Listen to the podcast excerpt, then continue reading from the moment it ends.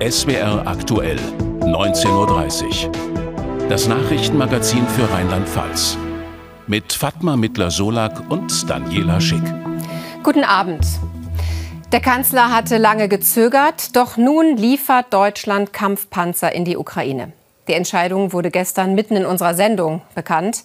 Wir konnten dann kurz mit unserem Korrespondenten in Berlin darüber sprechen. Heute hat sich Georg Link auf den Weg in den Bundestag gemacht, denn dort hat Olaf Scholz zum ersten Mal öffentlich seine Entscheidung bekannt gegeben. Und Georg Link hat dort auch Reaktionen eingeholt von Abgeordneten aus Rheinland-Pfalz. Der neue Verteidigungsminister ist noch vor dem Kanzler da. Kurzer Plausch mit dem alten und neuen Staatssekretär aus Rheinland-Pfalz, Thomas Hitschler. Der Kanzler kommt auf den letzten Drücker. Er habe gerade noch mit dem ukrainischen Präsidenten telefoniert. Deutschland sei ganz vorne mit dabei in Sachen Unterstützung für die Ukraine. Er werde weiter Schritt für Schritt vorgehen. Wir werden der Ukraine auch Kampfpanzer zur Verfügung stellen vom Typ Leopard 2.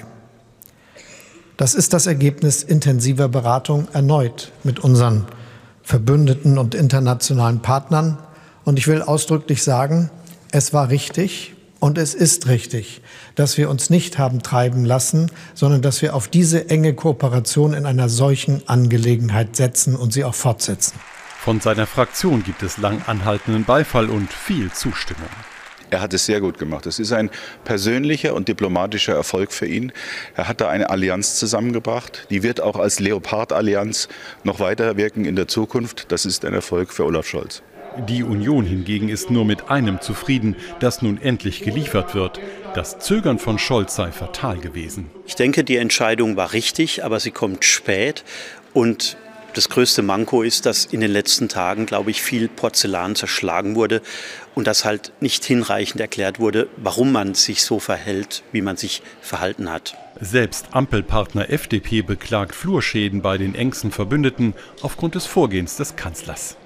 Das Unverständnis ist uns schon immer sehr klar gespiegelt worden. Ich war auch am Wochenende zu den 60 Jahren Élysée-Vertrag in Paris. Da war das natürlich auch äh, überall Thema. Und man hat nicht verstanden, dass das Deutschland hier äh, auch den Führungsanspruch, den andere Nationen an uns stellen für Europa, äh, nicht in die Hand nimmt. Solche Kampfpanzer sollen gar nicht geliefert werden. Das ist die einhellige Meinung sowohl von der AfD als auch der Linken. Wir lehnen das als Linke ab. Wir glauben nicht, dass man auf dem Schlachtfeld äh, diesen Krieg beendet, sondern nur mit mehr Diplomatie. Deutschland lässt sich mit dieser Entscheidung leider weiter zur Kriegspartei machen. In drei bis vier Monaten sollen die ersten Leopard-Panzer in der Ukraine einsatzbereit sein. Ihn hatten sie offenbar im Visier. Eine unter Terrorverdacht stehende Gruppe soll geplant haben, Bundesgesundheitsminister Lauterbach zu entführen und die Regierung zu stürzen. Anfang der Woche hat die Bundesanwaltschaft Anklage gegen fünf Verdächtige erhoben. Darunter eine pensionierte Lehrerin aus Mainz. Wer steckt hinter der Gruppe, die sich Vereinte Patrioten nennt? Mehr von Denise Schneider. Während einer Live-Fernsehsendung wollte die mutmaßliche Terrorgruppe Bundesgesundheitsminister Karl Lauterbach entführen, vor laufender Kamera, so die Bundesanwaltschaft. Es sind schwerwiegende Vorwürfe gegen die Vereinten Patrioten, wie die extremistische Gruppe heißt. Sie soll außerdem Anschläge auf Stromleitungen und Umspannwerke geplant haben. Das Ziel, durch einen bundesweiten Blackout bürgerkriegsähnliche Zustände herbeizuführen. Der Prozess gegen die vier Männer und eine Frau soll am Oberlandesgericht Koblenz stattfinden. Einer der Angeklagten stammt aus Neustadt an der Weinstraße. Die angeklagte Frau, Elisabeth Ehr, hier bei ihrer Festnahme im Oktober vergangenen Jahres, war jahrelang Religionslehrerin in Mainz. Ja, viel mehr wusste man bisher nicht über die frühere Lehrerin. Deshalb hat sich Sebastian Grom in Mainz auf Spurensuche begeben. Hat dort nachgefragt, wo sie gearbeitet hat und hat mit verschiedenen Menschen gesprochen, die sie von früher kennen. Hier in der evangelischen Philippusgemeinde in Mainz-Pretzenheim beginnt 1976 die Kirchenlaufbahn von Elisabeth R. mit dem Vikariat, also der praktischen Vorbereitung auf den Pfarrberuf. Eineinhalb Jahre ist sie hier tätig, ohne Spuren zu hinterlassen. Ohnehin scheinen sich in der evangelischen Kirche nur wenige an die Theologin zu erinnern. Wenn ich ehrlich bin, als wir die Nachrichten gehört haben, wir sind überhaupt nicht drauf gekommen, dass diese Theologin was mit uns zu tun haben könnte. Wir haben dann in unserem Personalarchiv nachgeforscht und tatsächlich gesehen, dass sie in jungen Jahren Pfarrer, Pfarrerin bei uns war und wir waren einfach nur entsetzt. Auch wenn sie 1992 aus dem Kirchendienst scheidet und inzwischen unter Terrorverdacht steht, Pfarrerin ist sie bis heute. Dieser Titel geht nämlich nicht verloren. Was aber verloren gehen kann, sind tatsächlich die sogenannten Ordinationsrechte. Das heißt, auf der Kanzel zum Beispiel zu predigen oder Seelsorge zu machen. Nach dem Kirchendienst arbeitet Elisabeth R. für das Land als Religionslehrerin am heutigen Otto-Schott-Gymnasium in Mainz. Zu den damaligen Schülern zählt auch der heutige Innenminister Michael Ebling. Er möchte sich zu seiner Schulzeit nicht äußern, andere ehemalige hingegen schon. Sie war eine ich sag mal, imposante Erscheinung, sie war groß, lief schnellen Schrittes, äh, hochhackig, stark geschminkt und war so gar nicht unbedingt das, was wir sozusagen als Bild einer Religionslehrerin hatten. Ähm, war aber ich sag mal, sehr, sehr engagiert, hat uns da auch mitgenommen. Ich hatte sie im Rallye-Unterricht in der Oberstufe und habe den Unterricht selber, ja, der war anspruchsvoll, aber auch sehr interessant und modern gestaltet. Kollegen und der damalige Schulleiter bezeichnen Elisabeth R. ebenfalls als äußerst engagiert. Ihr Vorgesetzter von damals schreibt aber auch, ich war von der Nachricht, dass sie eine wichtige Rolle bei den Reichsdeutschen innehatte, sehr überrascht, nach längerem Überlegen etwas weniger, da dieses Verhalten in ihr Persönlichkeitsbild passt. 2006 scheidet Elisabeth R. aus dem Schuldienst aus, nach SWR-Informationen aus gesundheitlichen Gründen und nicht aufgrund politischer Äußerungen. Eine Radikalisierung habe deutlich später stattgefunden, sagen Fachjournalisten. Das gehe aus zwei ihrer Bücher hervor. In diesen Büchern vertritt äh, Elisabeth R die aus der Reichsbürgerszene typischen Versatzstücke. Also da geht es darum, dass Deutschland kein souveränes Land ist. Was ist passiert, dass aus einer beliebten Lehrerin eine Terrorverdächtige wird? Eine Frage, die sich viele stellen und die wahrscheinlich nur Elisabeth R. beantworten kann, vielleicht auch ihre Anwälte. Die wollen sich derzeit allerdings nicht äußern. Wir machen weiter mit dem ersten Nachrichtenüberblick und den beginnt Fatma Mittler-Solak mit einer Meldung über eine neue Flüchtlingsunterkunft in Kaiserslautern. Ja, die Stadt Kaiserslautern bereitet sich nämlich auf weitere Flüchtlinge vor, da der aktuelle Zuweisungsstopp für die Stadt nicht verlängert wurde. Für eine neue Notunterkunft werden jetzt die ehemaligen Hallen des Ökologieprogramms in der Vogelwogstraße umgebaut. Bis zu 90 Menschen sollen dort Platz finden. Die Erinnerung an die Zeit des Nationalsozialismus ist Gegenstand eines Forschungsprojekts, das heute startet. Das Forscherteam untersucht im Auftrag des Landtags, wie das Wissen und die Erinnerungen an den Holocaust in Familien mit und ohne Migrationshintergrund weitergegeben werden. Dafür sollen hunderte Menschen aus verschiedenen Generationen befragt werden. Es geht darum herauszufinden, inwieweit das Bild vom Holocaust verzerrt oder lückenhaft ist und wo Nachholbedarf besteht. Bei den Agrarwintertagen in Mainz hat Rheinhessen Wein e.V. die Nachhaltigkeitspreise verliehen. Es war die elfte Auflage des bundesweiten Wettbewerbs für die Weinbaubranche. In der Kategorie Marketing hat die Initiative Zukunftsweine gewonnen. Sie wirbt für den Anbau pilzwiderstandsfähiger Rebsorten, die weitgehend ohne Pflanzenschutzmittel auskommen. Außerdem wurde ein Flaschenhersteller ausgezeichnet, der seine Glaswanne mit Gas aus Abfall heizt und einen hohen Anteil Altglas verarbeitet. Die Zahngesundheit der Menschen im Land hat sich in den vergangenen Jahren verschlechtert. Das geht aus dem aktuellen Zahnreport der Barmer Krankenkasse hervor. Der Report hat für verschiedene Altersklassen untersucht, wie lange sie keine Zahntherapie benötigten, etwa für Füllungen, Zahnentfernung, neue Kronen, Wurzel- oder Parodontitis-Behandlungen. Demnach brauchten die 20- und die 60-Jährigen früher eine Zahnbehandlung als noch 2012. Bei den 40-Jährigen blieb der Wert gleich. Vor diesem Hintergrund möchte die Barmer ihre Vorsorgemaßnahmen weiter ausbauen. Es ist ein gewaltiger Schuldenberg, der sich da aufgetürmt hat bei den rheinland-pfälzischen Gemeinden. Nicht bei allen, aber die, die keine Schulden haben, sind die Ausnahme. Heute stand die Abstimmung im Landtag über eine Entschuldung der Kommunen an. Zuerst erklären Frederik Merks und Ilona Schleindl, wie das funktionieren soll.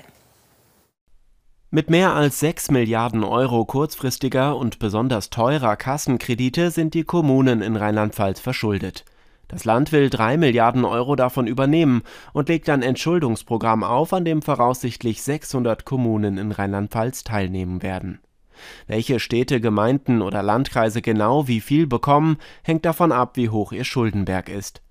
Ein an der Einwohnerzahl bemessener Sockelbetrag bleibt bei den Kommunen. Den Rest der Schulden übernimmt zur Hälfte das Land. Ist der Schuldenberg in einer Stadt besonders hoch, übernimmt das Land diesen Teil sogar komplett. Damit der verbleibende Schuldenberg nicht wieder anwächst, werden Städte, Gemeinden und Kreise verpflichtet, künftig sparsamer zu haushalten und ihre Steuern zu erhöhen. Doch die übernommenen Schulden sind ja nicht weg, sondern sind nun von Kommunal zu Landesschulden geworden. Das Land verpflichtet sich deshalb, die 3 Milliarden Euro innerhalb von 30 Jahren zurückzuzahlen. Ja, darum geht's also. Und was so gut wie nie passiert, es stimmten im Landtag alle Abgeordneten für den Gesetzentwurf. Ein einstimmiger Beschluss aller Fraktionen also, die Kommunen vom größten Teil ihrer Schulden zu entlasten. Und weil so etwas in der Tat Seltenheitswert hat, haben die Abgeordneten auch gewichtige Worte dafür gefunden. Nochmal Frederik Merks. Nein, es ist nicht schon wieder Haushaltsdebatte und trotzdem geht es im rheinland-pfälzischen Landtag schon wieder ums Geld. Diesmal um Schulden, die das Land den Kommunen abnimmt. Fast alle Fraktionen finden dafür große Worte. Dieser Schuldenschnitt, liebe Kolleginnen und Kollegen, ist einmalig, ja, er ist historisch. Wenn wir gleich unsere Hände heben und dann zur Schlussabstimmung aufstehen, dann ist das ein historischer Akt. Heute bringen wir einen historischen Schritt für die Kommunen in Rheinland-Pfalz auf den Weg. Ein historischer Moment. Denn historisch hoch verschuldet sind seit jeher die Städte, Gemeinden und auch Kreise im Land. Damit sich das nachhaltig ändert, pocht die CDU darauf, dass diejenigen Kommunen mit besonders hohen Miesen künftig auch dann Geld bekommen, wenn sie keinen ausgeglichenen Haushalt vorlegen können. Für uns als CDU-Landtagsfraktion ist es aber auch nach wie vor wichtig, von äußerster Wichtigkeit, dass jede Kommune, die will, sich auch tatsächlich an dem Entschuldungsprogramm beteiligen kann. Die Freien Wähler hätten sich mehr Geld für kleine Ortsgemeinden gewünscht. Die AfD sogar, dass das Land den Kommunen direkt Geld gibt, um ihre Schulden zu tilgen, so wie es auch der Präsident des Landesrechnungshofes vorgeschlagen hatte. Leider bleibt die Landesregierung hier in den alten Schuhen stecken. Die Kommunen werden mit der Tilgung der restlichen bestehenden Kredite weiter alleingelassen. Genau deshalb soll jetzt der Bund helfen, wenn es nach der SPD geht. Heute, liebe Kolleginnen und Kollegen, wird nun amtlich. Wir als Land haben unsere Hausaufgaben gemacht. Und jetzt ist der Bund am Zug und ähm, wir werden den Bund an dieser Stelle auch ganz klar einfordern, seine Hausaufgaben auch zu erledigen, liebe Kolleginnen und Kollegen. Doch so einfach dürfte es nicht werden, dafür eine Zweidrittelmehrheit im Bundestag zu finden. Immerhin heißt es aus dem zuständigen Bundesfinanzministerium heute auf SWR-Nachfrage, man sondiere die Mehrheitsfähigkeit zur Lösung der Altschuldenfrage. Nach einer schnellen Lösung klingt das nicht. Ein Landkreis in Rheinland-Pfalz hat seit Monaten noch ein ganz anderes Problem. Im Rhein-Pfalz-Kreis hat ein Hackerangriff die komplette Verwaltung lahmgelegt. Bei der Cyberattacke wurde das IT-System gehackt, gehackt und tausende Daten der Verwaltung landeten im Darknet. Auch drei Monate danach ist die Verwaltung von einem Normalbetrieb noch weit entfernt, wie Oliver Bemelmann zeigt. Noch sind die Folgen des Cyberangriffs unübersehbar und die Arbeit für die 450 Mitarbeiter der Kreisverwaltung teils stark eingeschränkt. Immerhin, viele Bürgerdienste sind wieder verfügbar und auch die Telefonanlage wieder in Betrieb. Das ist alles jetzt momentan wesentlich schwieriger, umständlicher. Äh, auch sind wir jetzt auch ein bisschen äh, viel strenger, was äh, E-Mails äh, angeht. Also das heißt also äh, E-Mails öffnen mit absoluter Vorsicht. Noch ist das IT-System im Neuaufbau. Mehr als 700 PCs werden entsorgt, weil sie infiziert sein könnten. Die neuen Laptops sind noch nicht alle in Betrieb, teils müssen sich sieben Mitarbeiter ein Gerät teilen. Der Gesamtschaden liegt laut Landrat bei rund 1,2 Millionen Euro. Feststellen kann man eigentlich nach dem heutigen Stand, ähm, dass es nicht ein Mitarbeiter war, der irgendwo einen Anhang geöffnet hat, sondern das waren wirklich hochprofessionelle Kriminelle, die also hier dann einen Weg gefunden haben, äh, über ähm, äh, ein wahrscheinlich ein infiziertes Gerät. Die Hacker haben Daten von rund 4000 Menschen gestohlen und im Darknet veröffentlicht.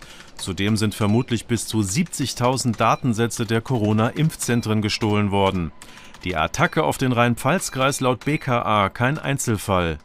Wir haben bei den Cyberangriffen nicht nur äh, auf öffentliche Einrichtungen, sondern auch ähm, auf Unternehmen festgestellt, dass viele der Spuren, die wir sehen, nach Osteuropa zeigen und insbesondere in russischsprachige Länder.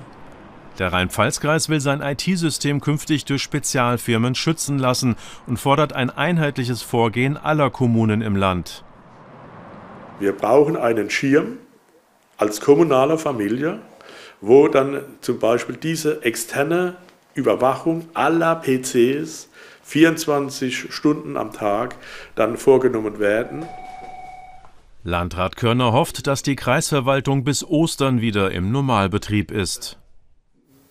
Ja, und hier geht es wieder weiter mit Kurznachrichten und Fatma. Nach dem gewaltsamen Tod eines Mannes in Hersdorf in der Eifel sind zwei tatverdächtige Männer festgenommen worden.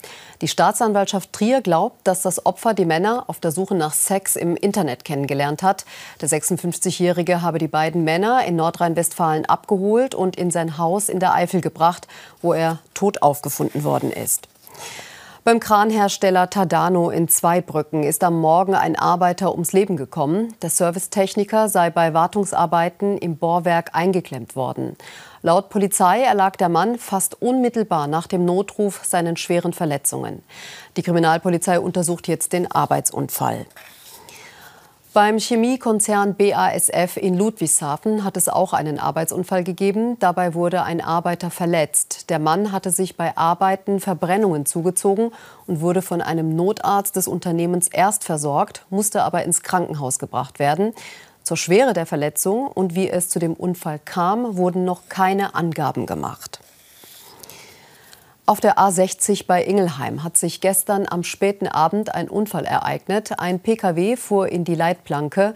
Der Fahrer musste reanimiert werden und kam in kritischer Verfassung ins Krankenhaus. Laut Polizei hatte der Fahrer in einer Baustelle aufgrund einer medizinischen Notsituation das Bewusstsein verloren. Das Fahrzeug geriet außer Kontrolle. Der Beifahrer, sein Sohn, lenkte das Auto dann geistesgegenwärtig in die Leitplanke. Durch Ersthelfer und Rettungskräfte konnte der Fahrer erfolgreich reanimiert werden und wurde ins Krankenhaus gebracht. Die Autobahn war kurzfristig gesperrt. Nach anhaltenden Beschwerden über Busfahrer im Schülerverkehr im Kreis Main-Koblenz hat der Landkreis über den aktuellen Sachstand informiert. Anlass war das Rangiermanöver eines Schulbusfahrers auf einem Bahnübergang vergangene Woche. Landrat Saftig sagte, allen Beschwerden und Vorfällen werde nachgegangen und dem Landesbetrieb Mobilität als zuständige Aufsichtsbehörde gemeldet. Diese habe aber bislang keine Unzuverlässigkeit des Busunternehmens feststellen können. Damit gebe es auch keine Grundlage für eine Kündigung. Am Mainzer Hauptbahnhof ist ein Kind am Bahnsteig zurückgeblieben. Laut Bundespolizei war die Mutter des zehnjährigen Mädchens mit zwei weiteren Kindern in den Zug gestiegen. Das Mädchen schaffte es nicht hinterherzukommen, weil sie einen Kinderwagen im Schlepptau hatte. Die Bundespolizei konnte die Mutter anrufen und wenig später war die kleine Familie wieder vereint. Wer zieht ins Rathaus in Kaiserslautern ein? Das soll sich am 12. Februar entscheiden, wenn die Menschen dort ihr neues Stadtoberhaupt wählen. Der bisherige Oberbürgermeister Klaus Weichel von der SPD tritt nach 16 Jahren nicht mehr an. Sieben Kandidaten und Kandidatinnen möchten sein Amt gerne übernehmen. Und mit einigen hat Luca Schulz gesprochen, auch über ein viel diskutiertes Thema in der Stadt, die Sicherheit. Das Thema Sicherheit hat in Kaiserslautern im vergangenen Jahr für viel Aufregung gesorgt. Zum einen wäre da die Kriminalitätsstatistik vom BKA, laut der Kaiserslautern nicht besonders gut dasteht. Und dann gibt es noch eine Studie der Technischen Universität. Die besagt, dass sich viele Menschen in einigen Teilen der Stadt nicht sicher fühlen. Das muss man ernst nehmen, sagt Kandidat Tobias Wiesemann, Architekt und Fraktionsvorsitzender der Grünen im Stadtrat. Man kann das ändern durch äh, Sozialarbeit zum Beispiel, durch eine gute Sozialarbeit. Bei dem Problem Sicherheit und Kriminalität müssen wir natürlich nach den Ursachen schauen. Und die Ursachen liegen daran, dass Menschen sich nicht verstanden fühlen, nicht in der Gesellschaft angekommen fühlen. Denn wenn ich in einer Gesellschaft angekommen bin, dann möchte ich diese Gesellschaft auch gerne unterstützen und schützen. Auch das Thema Videoüberwachung wurde in Kaiserslautern vielfach diskutiert. Davon hält Tobias Wiesemann nach eigenen Angaben aber nichts. Anders sieht es bei Anja Pfeiffer von der CDU aus. Auch sie will Oberbürgermeisterin werden. Sie sitzt bereits als erste Beigeordnete der Stadt im Rathaus. Damit sich die Menschen in der Stadt sicherer fühlen, brauche es eine vernünftige Überwachung. Wenn wir so einzelne Plätze wie beispielsweise den Rathausvorplatz oder den Bereich vor der Mall einfach ähm, auch überwachen könnten. Also ich würde mich persönlich sicherer fühlen und auch, wenn tatsächlich etwas passiert, ähm, ist es für mich auch wichtig, dass wir eine gewisse Täternachverfolgung sicherstellen können. Nämlich genau zu sagen, ähm, der hat irgendwas gemacht oder es wurden drei Flaschen auf dem Boden kaputtgeschlagen, dann, dann auch zu schauen, wer das machen kann. Beate Kimmel, die aktuelle Bürgermeisterin der Stadt Kaiserslautern, hat zum Thema Videoüberwachung gemischte Gefühle, hat sich vor einigen Monaten sogar dagegen ausgesprochen. Doch mittlerweile habe es bereits Gespräche zwischen ihr und dem Innenministerium in Sachen Überwachungskameras gegeben. Alles, was Menschen ein gutes Sicherheitsgefühl gibt, unterstützt sie, sagt Kimmel. Trotzdem es ist so eine Gefahr für mich, dass ich ähm, ja alle dann im Grunde genommen auch so ein bisschen unter einen Verdacht stelle. Alle äh, sind jetzt potenziell dann auch so unter Beobachtung. Geht so ein bisschen in Richtung Polizeiüberwachungsstaat, wo ich das Gefühl habe, es wäre mir lieber, wir hätten sehr viel sozialen Zusammenhalt, würden uns wohl miteinander fühlen, als dass es die Notwendigkeit braucht, eine Videokamera anzubringen. Einig sind sich die drei Kandidaten darüber, dass die Themen Sozialarbeit, Sauberkeit und Polizeipräsenz den Bürgern ein besseres Gefühl geben. Neben den Kandidaten der großen Parteien gibt es noch vier weitere Bewerber um das Amt des OBs. Der parteilose Thomas Kürwitz, die Themen Sauberkeit und Sicherheit stehen auch bei ihm ganz oben auf der Liste. Katharina Welschied, bekannt durch ihr Engagement im Brennpunkt Asternweg. Rainer Rocholl von der Partei Die Basis möchte bei seinen Entscheidungen vor allem Bürger mitbestimmen lassen. Und Evangelos Karanikas fordert mehr zivile Ordnungskräfte, um die Bevölkerung nicht abzuschrecken. Morgen stellen sich dann alle Kandidaten in einer öffentlichen Podiumsdiskussion im SWR-Studio Kaiserslautern vor. Und diese Diskussion leitet morgen mein Kollege Jochen Voss aus dem SWR-Studio Kaiserslautern. Jetzt haben wir gerade die Kandidatinnen und Kandidaten kurz gesehen und gehört. Wer hat denn die größten Chancen? Ja, ich denke, dass die drei Kandidierenden, die wir im Film etwas ausführlicher gesehen haben, schon recht große Chancen haben. Beate Kimmel von der SPD ist seit vier Jahren Bürgermeisterin und seit vielen Jahren Präsidentin eines großen Sportvereins in Kaiserslautern. Anja Pfeiffer von der CDU ist seit einem Jahr Beigeordnete und war vorher 16 Jahre Verbandsbürgermeisterin in Weilerbach, das ist im Kreis Kaiserslautern. Und damals war sie bei Amtsantritt die jüngste Bürgermeisterin Deutschlands und darüber wurde viel, viel in den Medien berichtet. Ja, Tobias Wiesemann von den Grünen ist Fraktionsvorsitzender im Stadtrat und Vorsitzender des BUND im Kreis Kaiserslautern. Die drei sind also schon lange politisch und auch gesellschaftlich aktiv und sind daher recht bekannt und auch gut vernetzt. Und wie gehen alle so miteinander um? Also wie hart wird der Wahlkampf geführt? Bisher ist es ein sehr fairer und sehr unaufgeregter Wahlkampf. Ich glaube, das liegt unter anderem daran, dass die beiden Kandidatinnen von CDU und SPD ja gemeinsam im Stadtvorstand sitzen, als Beigeordnete bzw. als Bürgermeisterin. Und wenn da jetzt ähm, auch im Wahlkampf werden sie jeden Tag zusammensitzen müssen und äh, wenn eine von den beiden später Oberbürgermeisterin werden sollte, wird ja die Unterlegene weiterhin im Stadtvorstand sein und ihre Arbeit weitermachen. Da wird sicherlich keine von beiden Porzellan zerschlagen, da bin ich mir sicher. Und außerdem habe ich das Gefühl, dass alle Kandidierenden vereint, dass sie auf eine hohe Wahlbeteiligung hoffen. Bei der letzten OB-Wahl lag sie in Kaiserslautern unter 30 Prozent und das soll sich nicht wiederholen.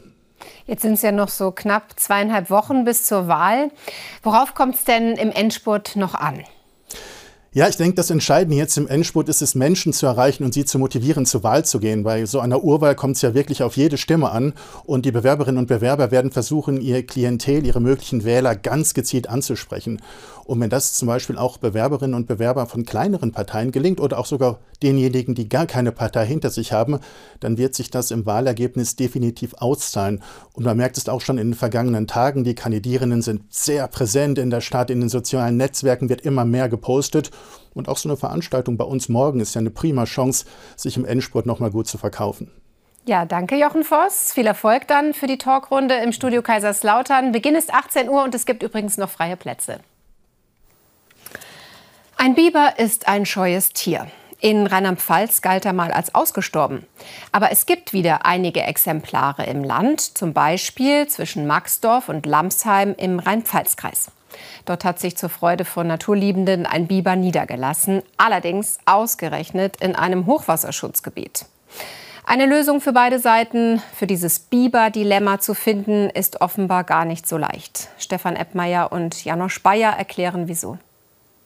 Die Biber sind wieder im Kommen, auch wenn man sie selten sieht. Hier bei Maxdorf im Rhein-Pfalz-Kreis hat sich ein Biber niedergelassen, zur Freude des Biberbeauftragten.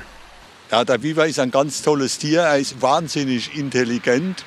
Ich sage immer, das ist ein Bauingenieur hoch drei wenn man sieht, wie er die Bauwerke baut, den Damm oder seine Burg, wie das gestaltet wird. Aber der Biberdamm ist auch ein Dilemma, denn er steht vor einem Hochwasserschutzbecken. Das Wasser staut sich deswegen dahinter auf. Und hat dadurch ein wunderschönes Biberrevier erobert und auch ein wunderschönes Biotop für andere Tierarten angefangen zu schaffen. Aber es gibt ein Problem, denn wenn es stark regnet, kann das Becken nicht noch mehr Wasser halten. Die Menschen im nahegelegenen Neubaugebiet haben deshalb Angst. Ja, natürlich muss man die Anwohner auch verstehen, dass sie vielleicht beängstigt sind. Aber es wird jetzt genau ausgelotet von einem Ingenieurbüro, welcher Wasserstand äh, noch verträglich ist, beziehungsweise welche technische Maßnahmen eingebaut werden können. Und dann wird mit Sicherheit Natur und Mensch sich beide wieder wohlfühlen. Jetzt wird geprüft, ob man zum Beispiel einen Überlauf bauen kann, durch den das Wasser ablaufen kann, oder ob der Biberdamm etwas verkleinert werden kann. Hochwasserschutz gegen Naturschutz. Das Biberdilemma ist noch nicht zu Ende. Ja, und hier noch kurz ein Zwischenstand aus der Bundesliga. Im Heimspiel Mainz 05 gegen Borussia Dortmund steht es circa Mitte der zweiten Halbzeit 1 zu 1. Ja, gleich noch die Forscher aufs Wetter. Die hat heute Donald Becker. Und um Viertel nach acht nach der Tagesschau empfehlen wir hier die Betrifft-Reportage, wenn Ärzte Fehler machen. Ja, um Viertel vor zehn gibt es dann die nächsten Nachrichten fürs Land dann mit Jan-Boris Rätz.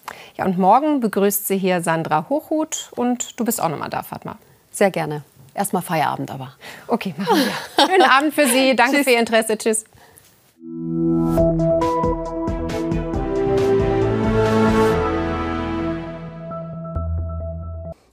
Schönen guten Abend und herzlich willkommen. Und es wird sich etwas tun.